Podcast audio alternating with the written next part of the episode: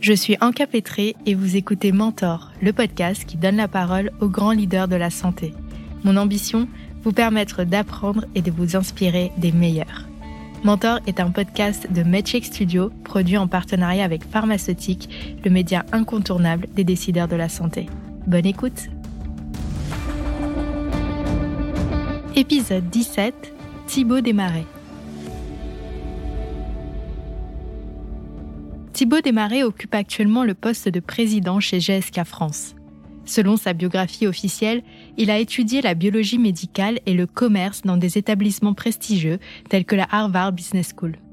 Au cours de sa carrière, il a acquis de l'expérience chez Saint-Elabo, AstraZeneca et Sanofi, travaillant à la fois en France, aux États-Unis et au Japon. Pourtant, ce que sa biographie officielle omet de mentionner, c'est sa profonde passion pour le monde marin, une passion qu'il a même envisagée comme une possible carrière. Elle ne fait pas non plus état des défis que représente l'expatriation qui peut mettre en péril la stabilité familiale et professionnelle. Enfin, elle ne révèle pas que malgré ces obstacles, Thibault demeure un éternel optimiste.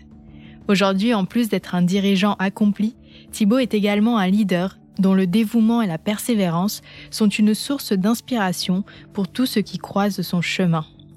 Bienvenue dans Mentor. Leçon 1. J'ai un projet, je vais jusqu'au bout. Je viens d'une famille de, baroudeurs. Mon père était officier de marine, donc euh, on a beaucoup déménagé dans ma petite enfance. Je suis moi-même né à Toulon, on a habité à Brest, on a habité à Cherbourg, on a réhabité à Toulon. Et j'ai passé tous mes étés jusqu'à l'âge de mes 20 ans à Toulon. Mes grands-parents avaient une maison très isolée, tout au bout, fallait descendre 200 marches, les pieds dans l'eau, et j'ai passé moi toute mon enfance et tous mes étés là. Donc un côté un peu Robinson, un côté euh, la vie sur un bateau. Donc moi je suis plutôt marin que terrien, et j'ai besoin de voir la mer pour euh, pour me ressourcer. Donc mes origines, elles sont là, elles sont euh, toulonnaise. Et à l'âge de 11 ans, on est arrivé à Paris. Donc là, j'étais en sixième. Et après, je suis resté faire mes études à Paris, puis après à Lille. Alors que Thibault partage son histoire, il met en lumière les valeurs fondamentales qui ont façonné son parcours. Au sein de sa famille, le respect envers les autres occupait une place de premier plan. Mais c'était bien plus que cela. Il y avait cette notion profonde de responsabilité envers les autres, un engagement à aider, soutenir et accompagner ceux qui en avaient besoin. Quand vous êtes, euh, vous déménagez comme ça dans votre petite enfance euh, tous les deux ans, vous êtes un peu le nouveau à chaque fois. Tous les ans, vous arrivez dans une école, vous êtes le nouveau. Donc euh, oui, j'ai des souvenirs où on peut être parfois un peu isolé, donc on se pousse, on apprend à s'adapter beaucoup plus vite. On apprend aussi à aller vers l'autre, à pas rester dans son coin, parce qu'autrement on peut rester longtemps dans son coin. Et ça m'a aussi appris à, développer une certaine, on va dire, indépendance et, autonomie, peut-être aussi pour me protéger. Et aujourd'hui, j'ai du mal à rester en place euh, très longtemps. J'ai cette espèce de bougeotte. Alors je me dis peut-être que c'est ma petite enfance qui a fait que comme on a beaucoup bougé, bah, j'aime bien faire toujours plein de choses.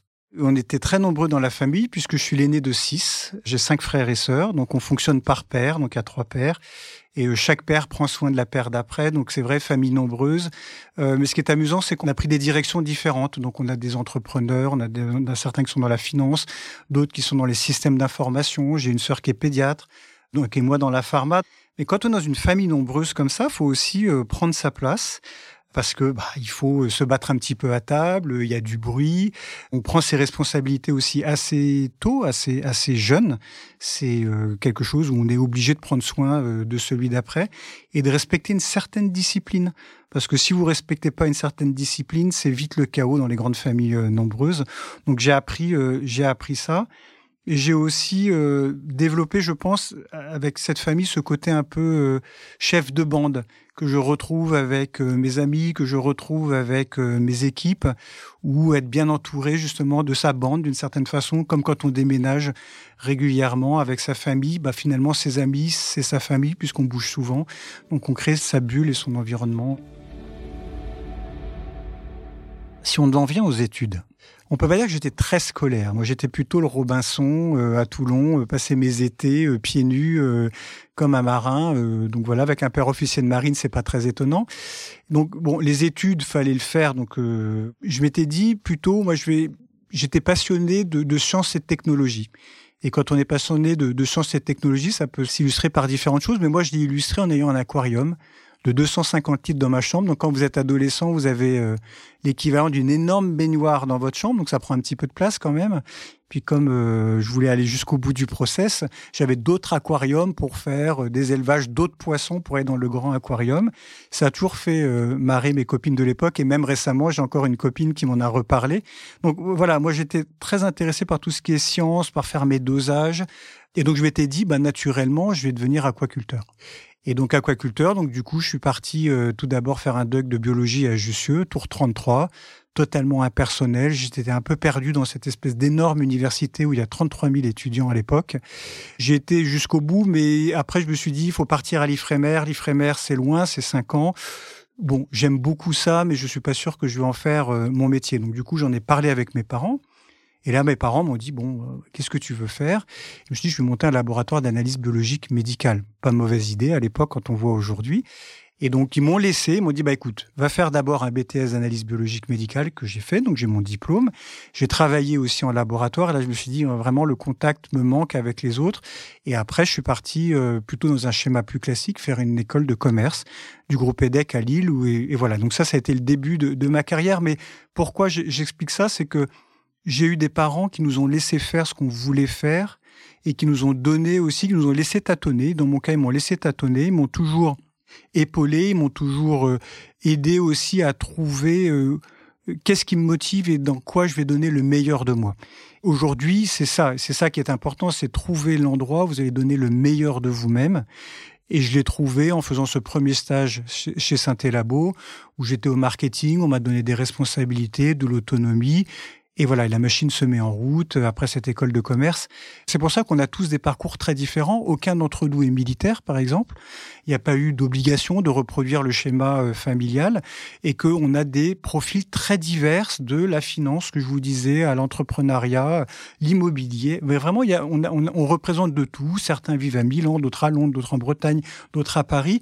Donc c'est vraiment un, melting pot de, de, différents profils et de différents, euh, différentes influences.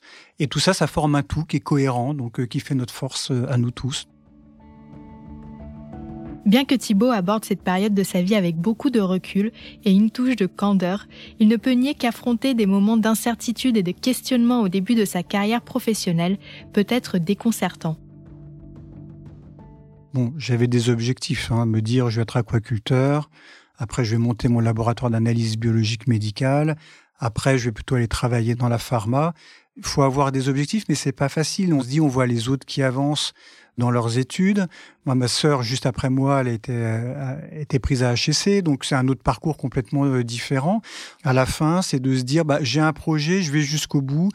Ce qui est le rôle des parents, et c'est ce que nous on fait avec nos enfants aujourd'hui, c'est-à-dire que OK, on veut essayer une direction, mais on va jusqu'au bout de la direction.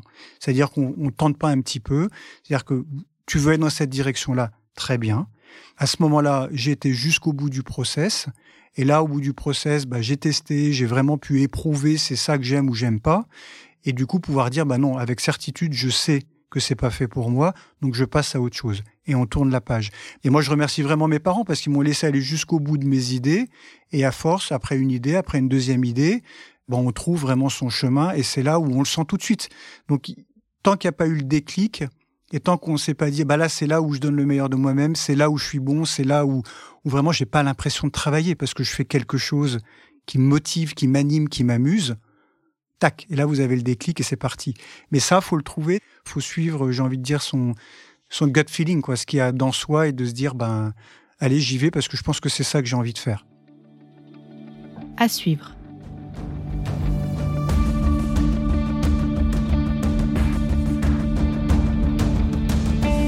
Merci d'avoir écouté cette leçon du podcast Mentor. Ce podcast est produit par MedCheck Studio, le premier studio spécialisé dans la production et la promotion de podcasts pour le secteur de la santé. Pour continuer à suivre l'actualité de ce secteur, nous vous encourageons à faire un tour sur le site de notre partenaire pharmaceutique. Si cet épisode vous a plu, n'oubliez pas d'en parler à vos amis, à vos familles ou à vos collègues. Nous pouvons tous apprendre et être inspirés par les grands leaders de la santé.